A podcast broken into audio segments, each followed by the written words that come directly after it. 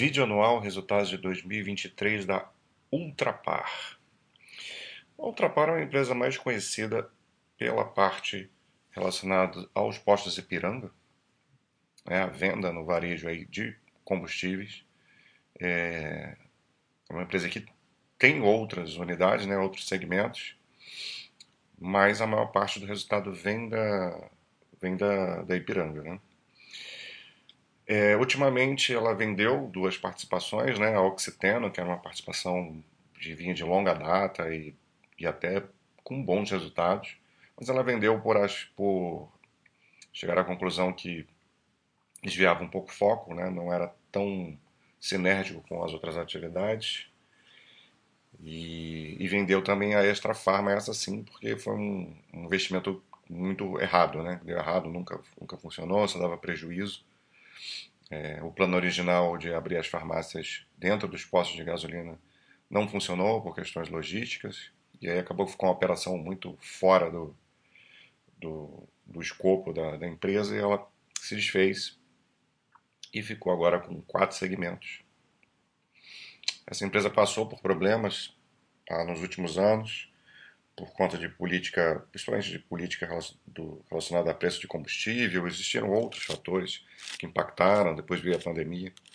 Então, a empresa, historicamente, tinha resultados bem interessantes, né, um crescimento é, consistente ao longo do tempo, mas, é, de certa forma, mudou um pouco o setor, aí, a política para o setor, e isso influenciou. Então, está em compasso de saber ainda como vai ser o Trapar aí para os próximos anos, né? Se vai ser a, a, a, do início lá da década de 2010 para frente ou, ou a segunda metade, né, que foi problemática, difícil saber. Aí cada um decide baseado no modelo de negócios que a gente vai apresentar aqui e como tem tido vindo os últimos resultados. Isso aqui é a apresentação da empresa, é bastante resumida, bastante sucinta. Aqui ela já começa mostrando o EBITDA é, recorrente, que subiu 55%, foi 5,6 bilhões no ano de 2023. E aqui a gente tem um problema na análise da Ultrapar, porque existem, você vai ver várias medidas que ela vai apresentar, além da oficial contábil que vai aparecer no site da Baster. Porque existem ah, também, além de muitos, muitos resultados que interferem é, no recorrente da empresa, né? coisas que não são relacionadas ao operacional dela, e tem também a questão dela ter se desfeito, como eu falei, tanto da extra farma quanto da oxiteno.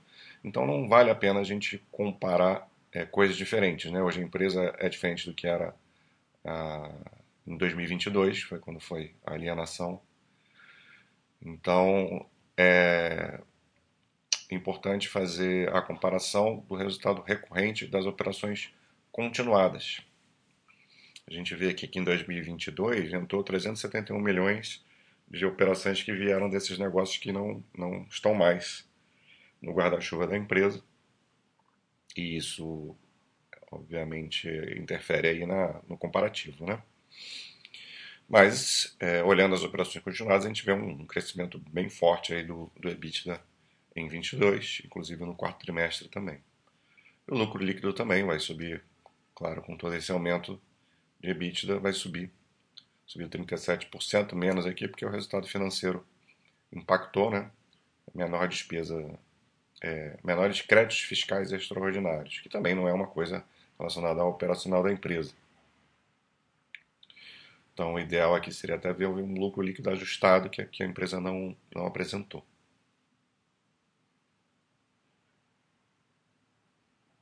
Empresa que historicamente também retorna muito é, para o seu sócio através dos dividendos, né? foram 450 milhões aí adicionais ao pagamento de agosto, totalizando 713 no ano. Capex é uma empresa que necessita de um capex mais alto normalmente, praticamente 2 bi e subiu um pouquinho, 11%. E o fluxo de caixa, outra característica dessa empresa é que ela gera bastante caixa quando a não ser que haja alguma coisa presa no capital de giro, às vezes tem a necessidade de, de, de estoques ou de coisas para receber que vão interferir. É, teve uma menor necessidade de mexer com capital de giro, redução do preço de combustíveis. Isso vai justificar também o, o problema que a empresa teve com receitas, né? A gente vê um EBITDA forte assim, mas as receitas não foram fortes. Não sei se vai apresentar aqui, senão a gente procura em outro local. É, mas o fato é que a geração de caixa, o dinheiro que realmente entrou das operações, foi bastante intenso. Agora a geração de caixa mesmo foi 3,8, né? Aqui tem um acréscimo de 1,6, que é essa redução de risco sacado. Esse aqui eu não sei exatamente o que é, não lembro de ter visto isso quando eu fiz o comentário no release, né? Mas eu, o que eu me lembro é que a geração de caixa tinha sido 3,8. A gente vê daqui a pouco isso em mais detalhes. Aqui a estrutura de capital da empresa, né, ela vem reduzindo a sua alavancagem por conta do aumento do EBITDA. Então está em 1.1, que é uma, uma alavancagem bem tranquila de se administrar, menor aí do último ano, né, em todos esses períodos aqui comparados. Então a estrutura de capital está tá bem tranquila por conta da, do maior EBITDA, da maior geração de caixa.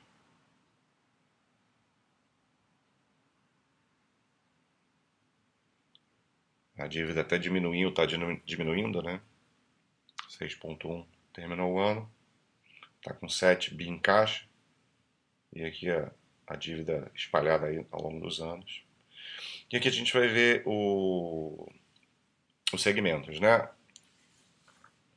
Aqui é a Ultragás, que é a parte de venda do, do de gás mesmo, né?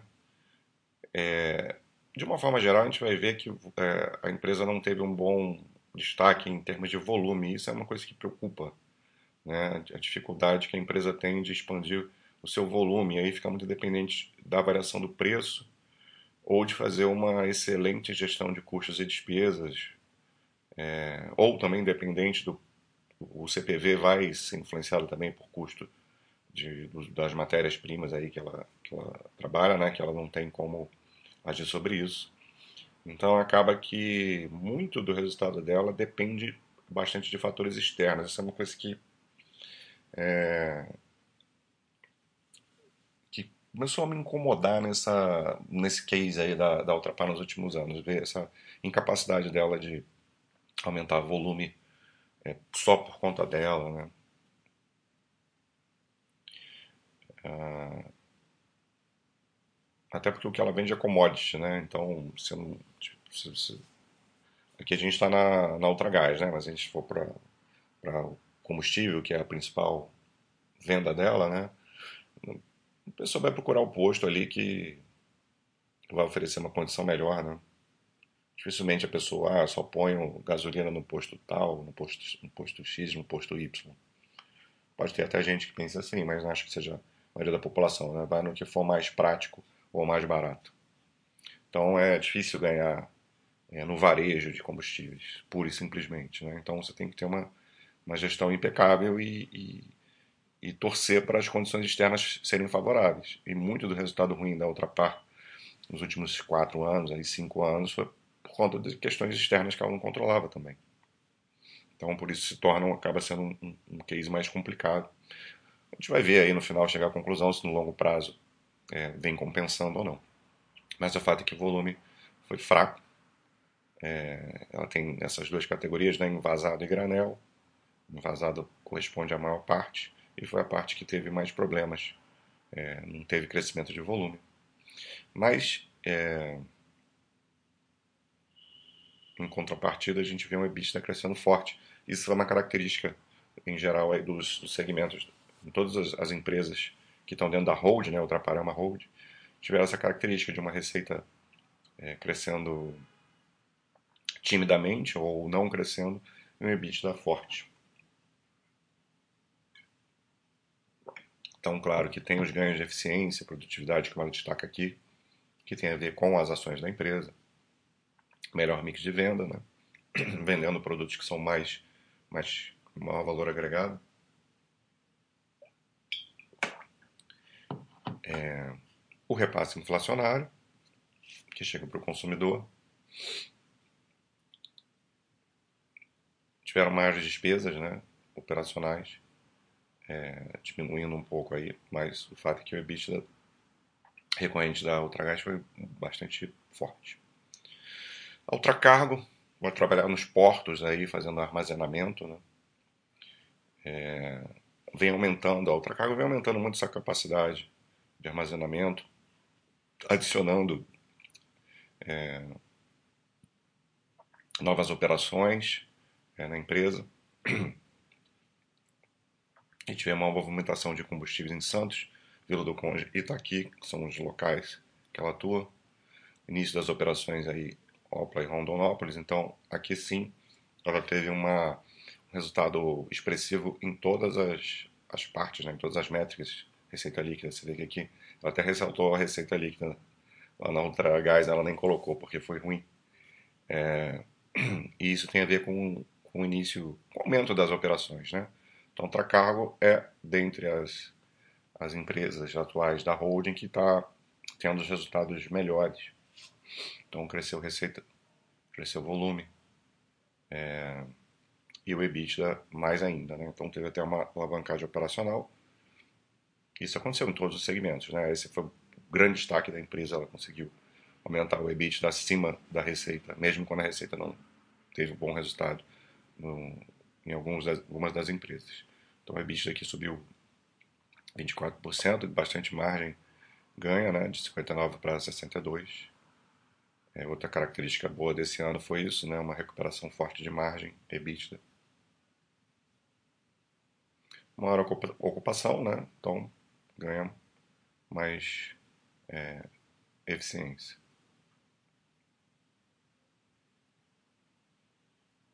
E aqui, finalmente, a Ipiranga, os postos de gasolina, que tem uma, uma percentual bem mais expressivo da, da receita. O resultado, então, depende ainda muito da Ipiranga.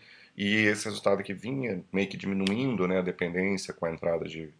com o crescimento da oxiteno e eventualmente com a entrada desta farma que nunca funcionou, mas voltou aí a ser bem mais dependente eu não sei exatamente quanto vem de receita da empresa, mas eu imagino que estava tava em torno de 70, 70 e tantos por cento do resultado. A gente tem que procurar isso aí. Então aqui vai dividir né, a parte de diesel, que é o azulzinho, e o ciclootto, que é gasolina, álcool.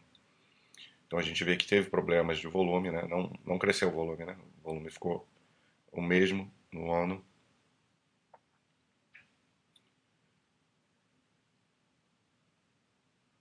uma rede aí de 5.877, tive 342 novos e mais 1.236 depurados.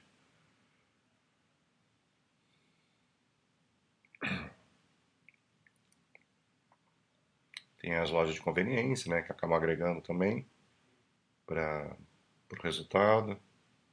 E aí a gente vê um EBITDA aí, é, aqui o EBITDA recorrente está em amarelo, crescendo aí muito forte, 68% no ano, 3,6%. É... Então, mais uma vez aqui, ela conseguiu resolver o problema do volume das receitas com um, um, um EBITDA, um operacional forte, né?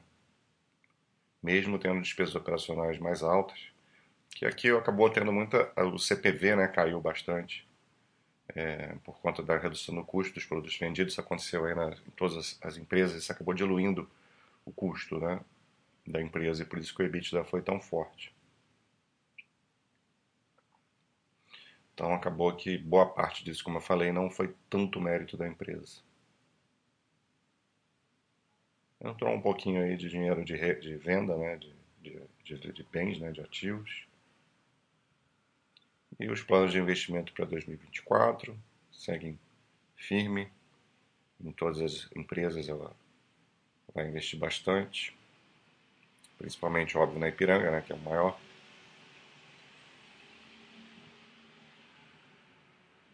Então é isso, ela tem que é, crescer o número de postos, tem maior embandeiramentos, mas tem que fazer isso nos locais certos, com as pessoas certas, né? É, melhorar a infraestrutura, que acaba tendo muito gasto relacionado à logística e infraestrutura. Outra Graz está trabalhando a busca de novos clientes, revitalização e abertura de revendas. busca de novas sinergias. A Ultracargo está indo muito bem, né? Com o aumento da capacidade. É isso, é um, uma apresentação bem, bem sucinta, né? Então vamos.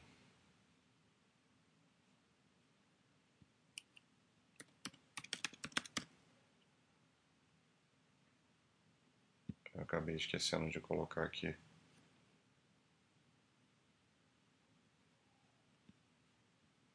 Antes de começar o vídeo, o resultado aqui do quadro, para a gente ver a empresa no longo prazo.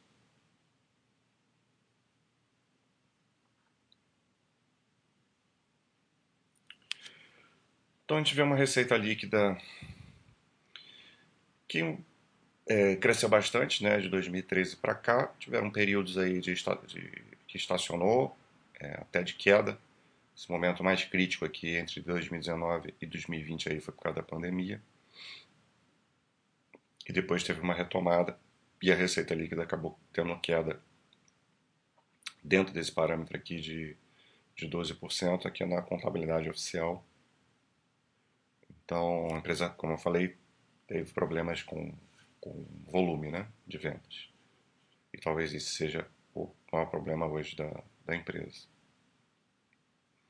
A empresa que vai trabalhar com margem baixa, né, varejo mesmo, é, até a margem bruta dela baixa, né, 7,4%, uma recuperada né, em termos históricos, mas aí já, já chegou a ser melhor. A margem EBITDA 4,3%, recuperou bem margem esse ano. E aqui o EBITDA, que evoluiu de 2,9 para 5,4 nesse tempo todo. Mas a gente vai ver um EBITDA bastante problemático. Se a empresa vinha bem aqui até 2016, essa primeira metade, como eu falei, né, foi, foi bastante interessante. E a segunda metade do, dessa década, é, de 10 a 20, aí foram os problemas. Né? A gente uma empresa que não saiu do lugar por um, dois, três, quatro anos. Aí em 22 é, deu uma melhorada na operação e agora mais ainda. Então a gente vem de dois anos aí de recuperação, só que esse EBIT daqui é ruim da gente, da gente ver por conta do, é, das distorções que eu falei, né? Tem que ver as operações recorrentes continuadas da empresa para fazer as comparações, mas mesmo assim é, foram boas esses últimos, os últimos resultados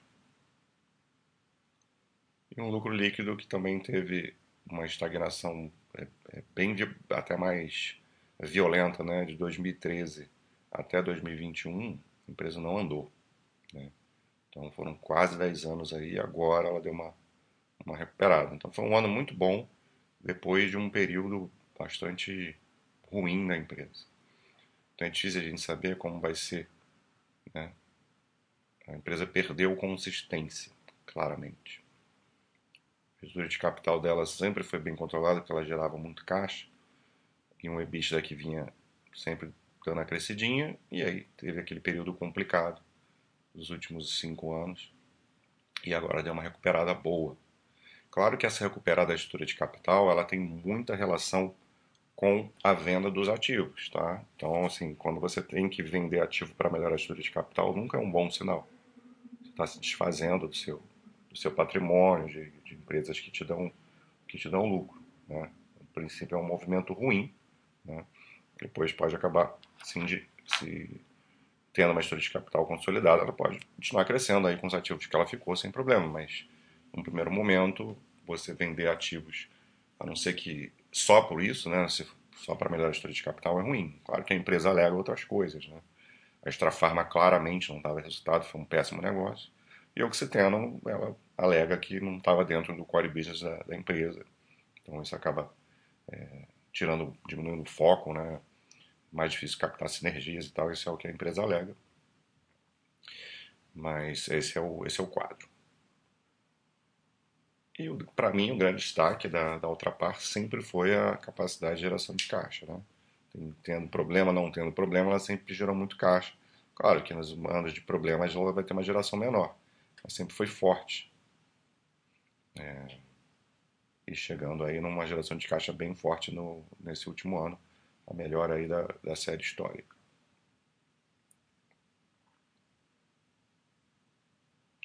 E aqui a gente vê muito um resumo de tudo que eu falei até aqui, né? Uma empresa que entregava um crescimento ao longo do tempo, não era um crescimento assim é, expressivo ano a ano, mas no longo prazo você via crescimento. E aí quando chega aqui a partir de 2015, você tem uma piora bem grande da empresa que perdurou até 2022. Em 2022 ela se recupera e agora em 2023 manteve essa, essa caminhada de recuperação. Então fica uma incógnita aí para a gente saber como que vai ser a empresa nesse próximo ciclo de crescimento. A empresa está mais enxuta agora. Então, em termos de retorno ao sócio, a gente vê que no longuíssimo prazo é bastante expressivo, mas se a gente olhar aqui até de um intervalo de 20 anos, não foi nada de espetacular, né?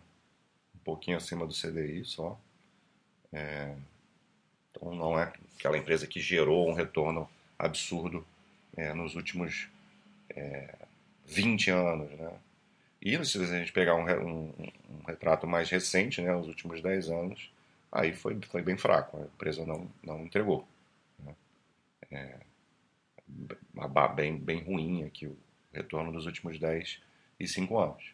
Então é isso. Né? É, é uma empresa que tem um, um case um pouco mais engessado, depende muito de fatores externos, e quando está tudo dando bem, os fatores externos cooperando e a empresa fazendo a sua gestão é, bem feita, ela entrega. Mas